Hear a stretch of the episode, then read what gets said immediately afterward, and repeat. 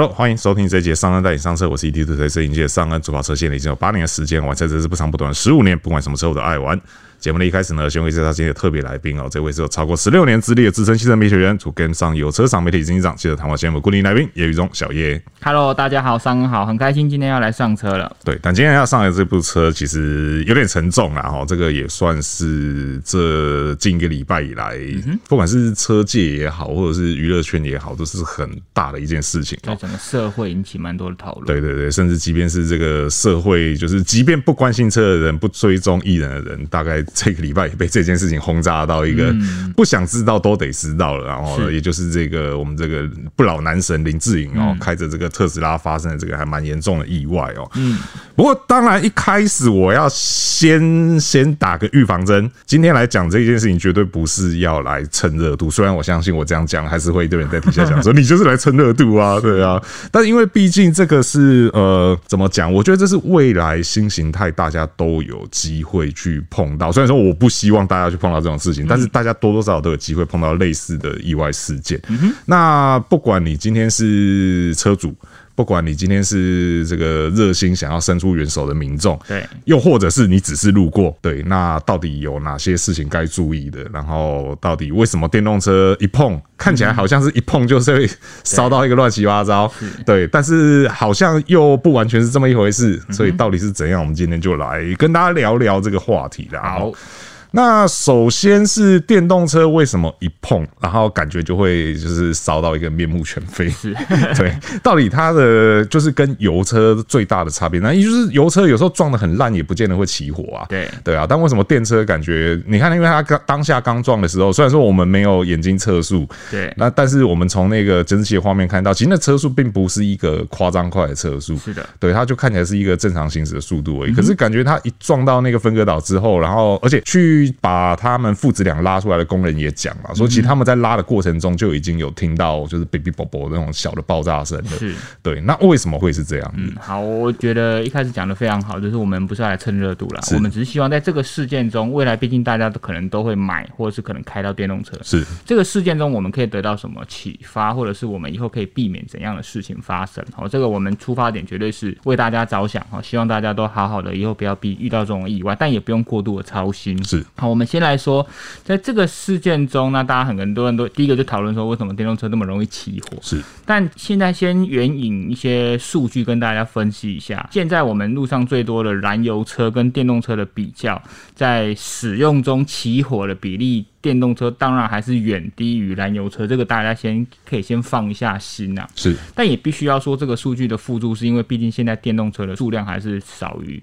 燃油车很多嘛，就是这个样本数的差异是大的。那如果呢，有一个单数，如果说我们把充电的过程也把它纳入到使用中的话，那其实电动车的比例就会相对高一点。是，因为电动车很多的时候都是在充电，可能才会发生一些燃烧的意外。是。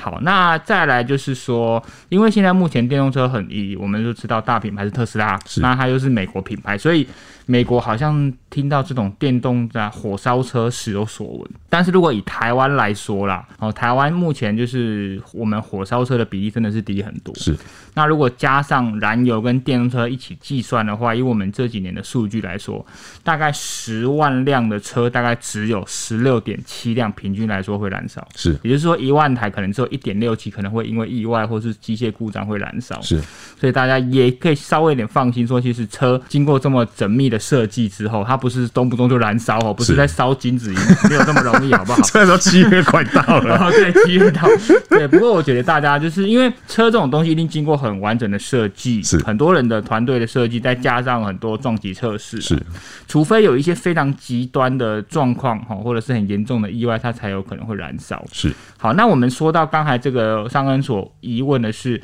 为什么这样一撞，好像燃油车也没那么容易燃烧？是因为呃，其实这个有非常多因素可以探讨。是，那我们也不是当事者，我们也没有当时救火，我们没有办法完全的理解说它的撞击角度是，然后起火原因，这个我们都没有办法来，就算事后诸葛，我都不一定没有办法诸葛得到这样子。那因为呢，呃，这个蛮多的讨论是我们。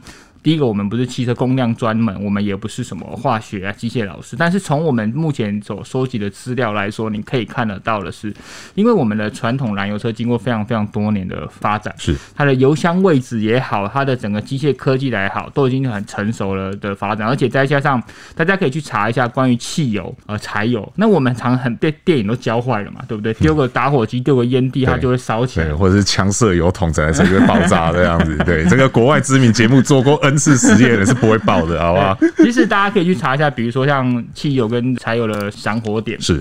哦，沸点跟燃点其实都没有这么容易的。如果这么容易的话，那为什么柴油还要这么高的压力哈、哦、才会这样子燃烧？所以我觉得这个大家其实先不用这么紧张。是。那再加上好，我们刚才说的汽油、燃油经过很成熟的发展，他们的油箱位置容易起火的原因什么，其实都经过很缜密的安排。是。那也不是说电动车就是胡乱打造，我就这样做出来就让它开了。对。其实我们经过了这么多电动车的发表会，哦，我们也。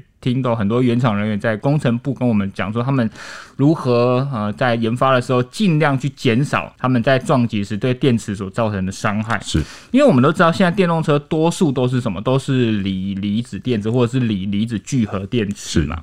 它的锂他们。在电池里面，像就蛮多人就是在讨论说，如果今天电池完全没有电了，是不是就不会起火燃烧？哦，这确实，因为它比较就少了电流差了嘛，电压差确实是不会，但是不可能有一台任何电动车在路上是完全没有电撞击的。是，就算它真的仪表上显示没有电，它都多少都还会有一些保护机制，会有一些余电，是残电，是。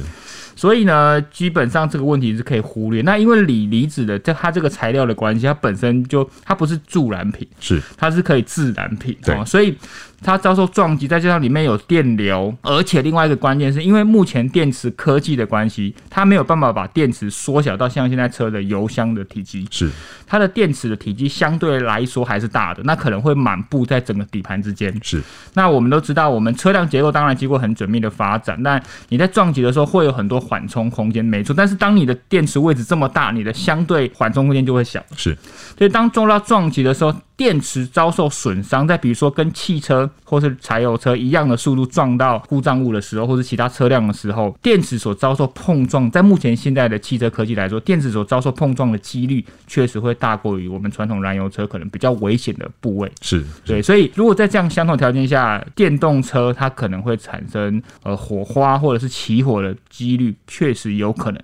哦，有可能会再高一点点，是，但是只是现在的状况。是，那我相信现在很多呃，我们不要说特斯拉好，我们也知道很多其他汽车传统汽车大厂，它也跳了电动车的领域。是，他们怎么样？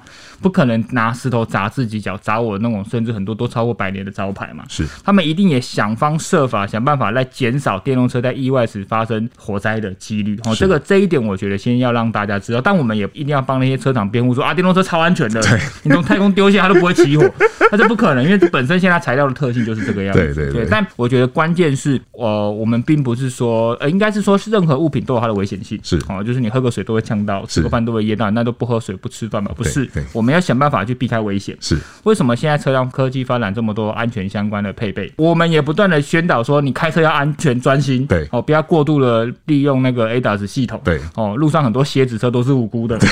不要再撞。前两个礼拜又撞了一台。对，不要再撞蝎子车了，对不对？所以你可以发现，有时候。呃，车辆的设计，他们是尽可能的避避险的，是。但是当你的驾驶的观念不正确的时候，有时候过多的讨论。都是无谓的，对对，或者说该用的东西不用，然后不该用的东西那边乱用这样子，对，我绝对没有影射什么。好，对对对。那像其实刚刚小叶有讲到说，就是好比说，我觉得这也是一个误区哦，就是因为其实就这么刚好在这件事情发生之后，那当然大家会说，呃，可能新闻媒体都是嗜血的啊，然后就会去找一些其他跟电动车相关的新闻。嗯，那其实刚好前阵子在国外就有发生一台这个 Toyota bZ4X，对，在报废厂里面被被发现到说，它其实车头也撞得很烂了。这么快就撞烂？对对对对，你看这个这个车其实也才出来没多久，对不对？对啊对啊。它的车头呃，从照片看，它有点像是撞到类似像电线杆那种柱状物，因为它整个车头就变一个 V 字形这样子，车头中央这样。对对对对对。但至少整台车看起来是完整的，而且没有起火。那有些人就会讲说什么啊，这个你看看这个呃，传统车厂做的电动车看起来就比较安全啊，对，车头撞烂了也不会烧啊什么的。又开始判那个办案了。对对对。但其实就像谁在讲的，这其实它的伤并不是说你看到这什么车车头车尾伤，其实因为主要是因为电池在底下。是对。那因为这次这个我们的林志颖他撞到的是他那个地方底，其实底下有个分割道。对对，那个地方其实我们很常去。对我那时候看在看影片的时候，我想到这地方怎么好像眼熟眼熟？对，那地方我们很常，因为他就在那个桃园大鲁阁卡丁车场的外面。呃，后也证明说他也是要载他儿子去那边比卡丁车比赛。可是有我有点看不懂哎，他那个地方是要上高速公路了，他其实已经过了大鲁阁那个路口了。哦，真的、哦？对，他是从对向回转的，然后他我不确定他到底是想要上高速公路。还是要去要走那个高架桥，懂？对，因为他我我不确定他，因为之前看他儿子比卡丁车，好像都是在巴黎的乐福卡丁车场，就六四下面那一个，是，对，所以不确定他到底是要去哪一边。对，因为你要去去那个卡丁车场，其实你你过桥走西滨也是合理的，嗯，又或者说你上高速公路，然后接台六四下去也是合理的，也是合理。对，可是就不知道他到底要去哪边。当然，对，然后而且那个路口就是其实那路口有点小复杂，嗯，对，因为呃，它内侧。我们台湾路口哪个不复杂？呃，也是。批评这个大家应该就没意见。对对对，因为它它总共总共有四个方向嘛。是的。一个是过高架桥的汽车道，然后一个是过高架桥的机车道，然后一个是上高速公路的引道，然后另外一个是钻高速公路下面涵洞的引道。四个，你要在短时间马上判断你走的是哪一个。对对对对对，所以那个路口其实有点小复杂。对对对，OK，那是题外话。但总之就是因为它主要还是电池去受到分割岛的撞击。而且那个分割岛是那种矮的那种分割岛，对，不是那种高的，呃，就是分隔分隔车道那种高的。其实它的撞击力道可能会是底盘下比较多，然后是保杆以上比较多。对对对，所以其实相信它的车头，虽然说我们最终看到的照片是整台车前半段不见，可是那个是其实是燃烧燃烧过后，对对对对。那实际上它撞的时候，那个当下应该是底下受受到伤害比较大。是的。那电池这东西到底危险在哪里？其实我觉得，即便你今天没有电动车，但我相信。大家应该都有坐飞机的经验，对对。那不管是国内线或是国际线，对。虽然说我们很久没坐国际线，这个例子很好。对对对，虽然我们很久没坐国际线，但是什么？但是对，但是国内线，如果你坐国内线的话，好比说现在夏天嘛，对，大家都会想去离岛玩嘛，那你可能会去澎湖玩水，然后花火节啊之类的。那你在寄行李的时候，他一定会跟你讲说，那个呃随身型的电风扇，嗯哼，是不能寄的，嗯哼。好，那为什么随身型电风扇不能寄？因为那里面绝大部分是一八六五零电池，不能寄就是不能托运的意思。对对对对对对对，不能离开你的身体。对对对对对对。那为什么这样子呢？是因为一八六五零电池，它其实很多电动车也是用一八六五零电池或类似的电池啊。它即便可能叫二一七零零啊，还是四六五零啊，类似原理的。对，其实都是类似的东西，只是可能尺寸规格不同而已。对。那这种电池它的特性就是，当它它被穿刺的时候，就是比如说啊，我们讲一个比较极端的状况。你放在行李箱里面，然后你的行李箱上面又有一个比较重的行李箱压在上面，然后这时候你的行李箱里面可能有尖尖锐的东西，可能钥匙什么之类的，然后把这个电池给刺破了，对，它就会烧起来，是，而且会烧得蛮精彩的。其实，在 YouTube 上面有很多做过类似实验的的影片，大家可以找来看看。对，那个通常是一发不可收拾啦，对，而且真的那种东西烧起来，那这是我们要我们要来换一个角度讲的哦。如果假设今天我们在路上，我们看到一台电动车烧起来了，对。我们要不要去帮他灭火？嗯哼，对，那我们要用什么方法帮他灭火？是好，我们最容易取得灭火的东西是什么？灭火器嘛，对不对？那我们知道灭火器有分 A 类、B 类、C 类，是的。帮灭火器，帮电动车灭火要用哪一类？我们来考考看小叶，看小叶知不知道？好，我要很老实的说，对，你考倒我了。好，这个其实真的在这件事情之前，我也真的不知道。是对。但是如果说你真的要帮电动车灭火的话，嗯、唯一能用的灭火器是 D 类的灭火器。对、嗯，对我刚刚没有讲 D 类。对，那那它的差别你要不要跟大家讲？呃，就是因为我们都知道 A、B、C 是我们非常常见的这种灭火器，甚至我们经常你在身边随手可得的灭火器都是属于 A、B、C 三种都可以灭的，也就是所谓的油类啊，或是一般的纸类燃烧啊，那那一种。这是指干粉灭火器？呃，不是第一类其实也不是干粉灭火器。我说 A、B、C 啊，A、B、C 的话，大部分干粉。大部分会是 A、B、C。OK，对对对，那是还有像这个所谓的呃电器灾害，嗯哼，好，也就是说，比如说你家的变电箱烧起来了，对。对，A、B、C 这个基本上是可以去应付的。可是这时候你就有一个疑问喽，电动车烧起来不算是电器火灾吗？嗯哼，它不算，它其实就是你刚刚前面讲的一个重点，因为它里面是锂。对，所以它是属于金属火灾。嗯哼，那金属呃很多金属都会烧起来嘛，好比说像锂是一个，对，然后或是我们大家在呃以前念书的时候都玩过的这个镁，嗯哼，对，它也是属于金属火灾。对，那还有另外一种是像铝。那大家就然后铝铝为什么会烧？对，就是如果说大家呃对一些新闻事件有印象的话，就是像有一些铝的加工厂，对，它做这个打磨啊，或者是抛光，会呃在粉尘多的情况下容易呃引发爆炸。这个其实我们也都知道为什么，因为现在越来越多车子是用所谓的铝合金的结构，嗯，对，那车厂都会强调说这些铝的板外板件在做烤漆前，因为它都要做表面处理嘛，要做抛光啊、打磨的没的，他们都会强调说铝的车体都要用特别的工具下去做做操作，甚至还有专门的回收系统，有的没的。那其实，在那个地方放的灭火器，应该理论上来讲也应该是第一类的，对对，因为它也是属于金属火灾。好，那所以说这个第一个问题是，当你看到电动车烧起来，要不要去帮它灭火？嗯，那要用什么灭？那答案是要用第一类灭火器，但是要不要帮它灭火？我的建议是不要。对对，因为第一个。就像我讲，第一类灭火器它是一个很稀有的东西，不易取得。对对对对，我们 A、B、C 满街都有，你楼梯间随便抓一只出来都是 A、B、C。但是第一类，你看看你到车厂里面都不见得找得到第一类灭火器。对对，这是第一个。第二个是它当它燃烧起来的时候，其实它会进入一个所谓热失控的阶段。嗯哼，因为电动车的电池就是很多的，我们这样想象嘛，就很多一八六五零拼在一起，串接或并联。对对对，先先不管它怎么样，但是总之它一定是一堆一八六五零在那边。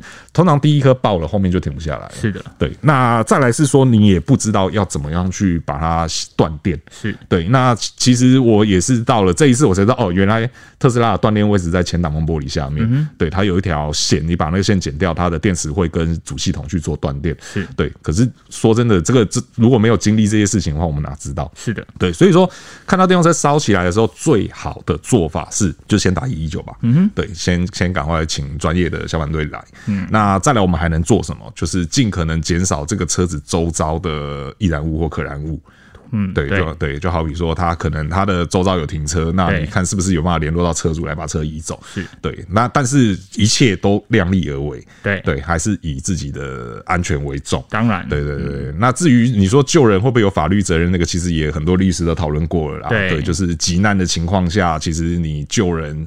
即便你可能在救助他的过程中造成了其他的伤害，嗯，但是毕竟你把他命保下来了啦，对，所以基本上就是免责的机会是比较高的。对对对对对，那但是还是得说，就是大家量力而为。对。对对，那也真的这些把他们父子俩拉出来的工人真的是很勇敢啊，对，也也真的是他们还好，第一时间有有人就在旁边，旁边就是一个工地，对。对，那所以说这个是电动车起火的时候你该怎么办啊？所以我觉得之前有看到一些车，像你刚才讲那个很重要是 Tesla。的断电的装置。是，像之前也有台湾有呃也已经开始有一些车厂，当然我相信不止台湾了，有一些车厂已经开始在跟我们的消防单位开始在互相的彼此讯息沟通，是说我们的车辆设计，尤其是针对电动车，我们车辆设计那急难时危险该怎么救助？是，其实这些都已经有开始在互通有无。所以刚才商恩说的没有错，是当你发生这个意外的时候。当然要先通知最专业的消防队是来让灭火，而且我觉得呃也很多人在讨论关于为什么电动车烧起来会一发不可收拾。当然刚才商人已经讲得很解释很清楚嘛，所以也经过很多的国外很多的案例来跟我们说明是你要浇熄一台电动车，就是你要把它灭火，真的没有这么容易。对，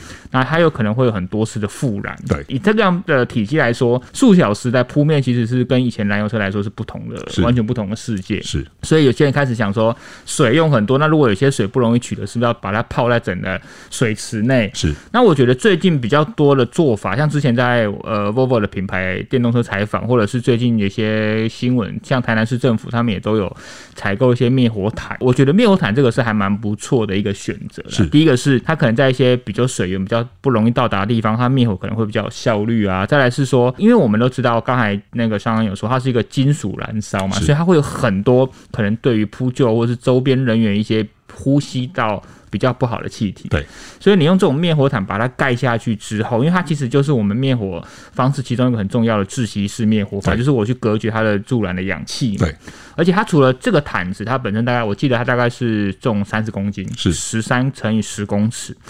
盖上去之后，它第一个，它这个毯子还可以重复利用，啊、这个算环保了。是，冷的时候可以拿来盖，没有了。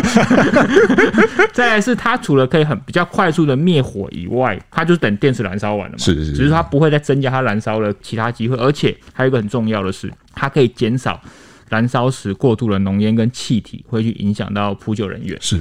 所以我觉得这个这个东西以后可能它的需要必备的数量会蛮多的。是是是，对，但是至少还有现在有很多新的对应的解法，对，不是就一直铺水。那再加上我们很容易不容易拿到第一型灭火器嘛，对，就算你拿到拿一支两支黑毛摸摸上面没有用，对，没有什么效果了。对对对对，对啊，大概是这样子的状况。像这个小叶刚刚就提到另外一个问题是复燃啦，对，就是呃，其实我后来就陆陆续续再去看那个时候那那一部 Model X 被拖走的影片，嗯哼，其实最一开始那台 Model X 上拖吊车的时候，它是正放的，就是车顶就是在上面，车底就是在下面。对，可是你如果看到后来他进到这个就是民权的特斯拉的时候，你会发现那台车反过来了，哦，它变四脚朝呃，应该是两脚朝天，因为前两脚不见了。对，对，那呃那个时候我看了一下，是他其实第一时间上了拖吊车之后，他又复燃了，嗯，然后拖吊车又赶快把它从车车上放下来，对，然后消防队又开始灌水这样子，然后反正就这样反反复复了好几次。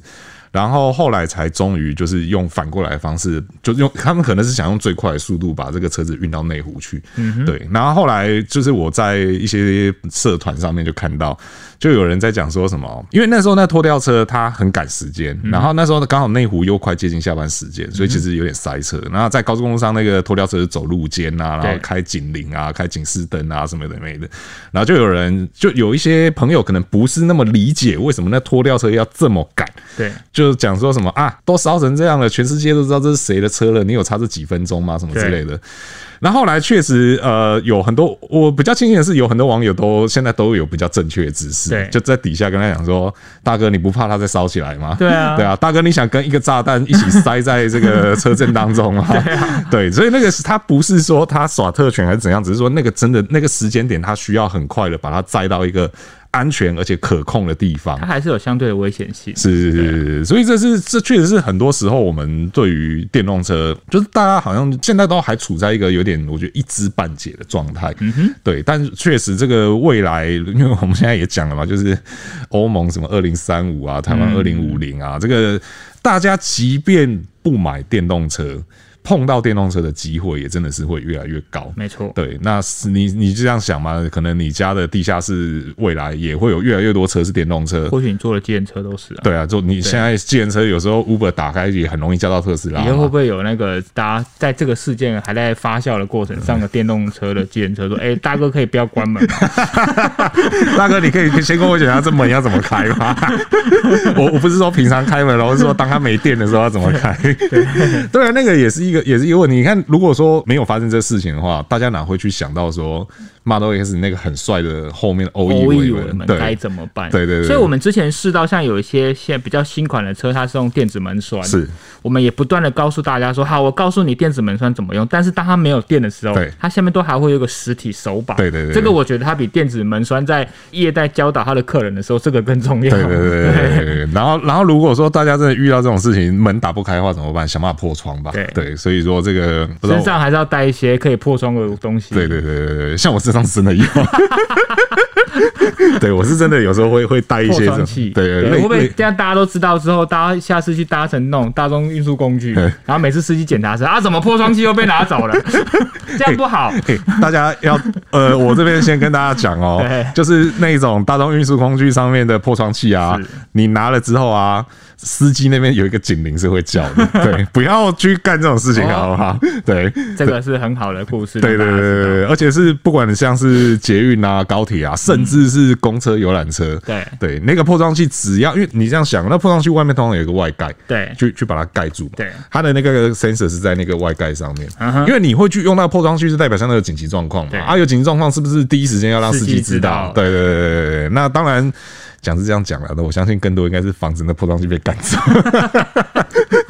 对，但是大大家可以自己去买啦，那不不贵啦，一只几百块啦，而且现在有那种多功能的，就是可以破窗，然后又可以割安全带。是对啊，我觉得带一只在身上是就是可以帮助别人啊，然后自己有危险的时候也可以帮助到自己啊。对啊，对啊，对啊，因为你看那破窗有时候可能离你的座位很远嘛。对对，然后你自己身上有一只的话，会会比较安心一点嘛。是的，对啊，对啊，所以说这个电动车的一些为什么容那么容易起火啊？然后是不是一撞就会起火啊？又或者说要怎么去扑灭啊？这些。今天主要大概是跟大家聊这一些了。对对啊，那只是说，当然在未来，因为其实电动车真的发展，你要说它很久嘛，可是真的蓬勃发展也不过就这这十年二十年的事情。但发展很快速是真的。对对对对，所以说未来有没有机会有一些变化？就好比说，像我们现在知道最大的问题是在电池嘛。对。那那是因为现在用这种含有锂的电池，不管是锂离子啊或锂三元这一些，嗯、对。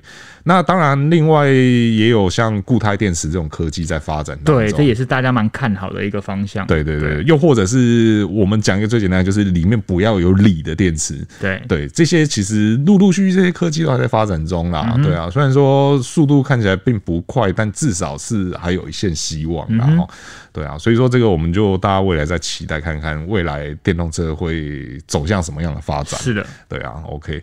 好，那以上就是今天来跟大家聊聊这个关于电动车为什么这么容易起火，起火以后该怎么办的问题。要再次强调，我们并不是要来蹭热度，对，而是希望说能够带更多的一些知识点给大家啦。那也让大家不要遇到这种事情，但真的遇到的时候，自己该怎么办？也不用无谓的恐慌。对对对，可以冷静下来思考这样子。然后，那如果说大家对于电动车有更多的这种知识啊，或者是我们有哪里讲的有错误的地方啊，或者是有任何意见想要给我们，都欢迎在留言提出来，和我们一起讨论哦。那如果说还没有订阅朋友呢，请记得一下订阅哦，这样才能第一时间收听到我们最新的节目哦。那如果觉得我们节目内容不错的话，那也请不吝给我们五星好评，这会给我们很大的鼓励。那我是尚恩，我是小叶，我们就下次再见喽，拜拜。拜拜。